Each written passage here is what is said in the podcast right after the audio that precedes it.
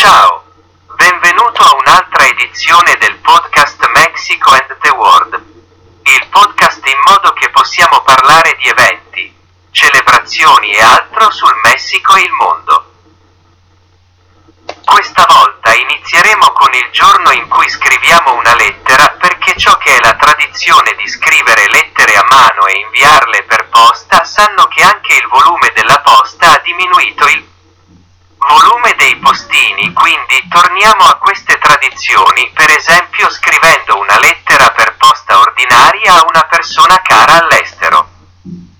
La settimana della nutrizione si celebra in tutto il mondo perché, come sapete, ci sono persone che soffrono di malnutrizione. Ci sono paesi dove, purtroppo, a causa delle loro condizioni economiche, c'è la malnutrizione Ecco perché dobbiamo sostenere queste cause.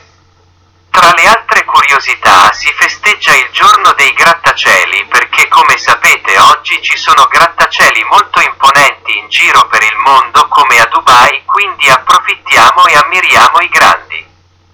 Progressi dell'architettura si celebra anche la giornata internazionale della carità come sapete ce ne sono molte organizzazioni senza scopo di lucro che aiutano in tutto il mondo. Ad esempio, in questioni come i bambini che soffrono di malnutrizione, così come i rifugiati, in breve. Dobbiamo sostenere queste grandi organizzazioni che esistono e sono in tutto il mondo e che supportano coloro che ne hanno più bisogno. E anche nella celebrazione della festa del lavoro quanto è bello celebrato in molti paesi, ma in questa occasione è negli Stati Uniti in Canada e finalmente parliamo anche di qualcosa che è il giorno per comprare un libro, questo perché con gli ebook e tutti i cambiamenti tecnologici e che la gente non ha più tanto tempo e tutto ha perso un po' di questo.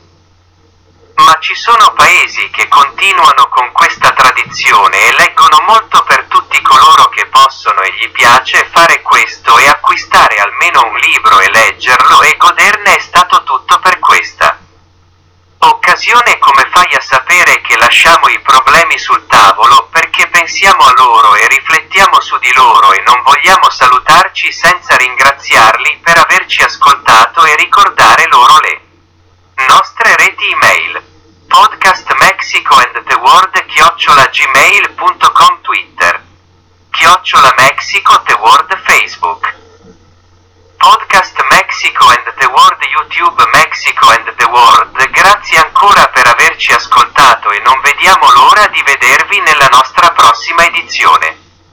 Grazie ciao!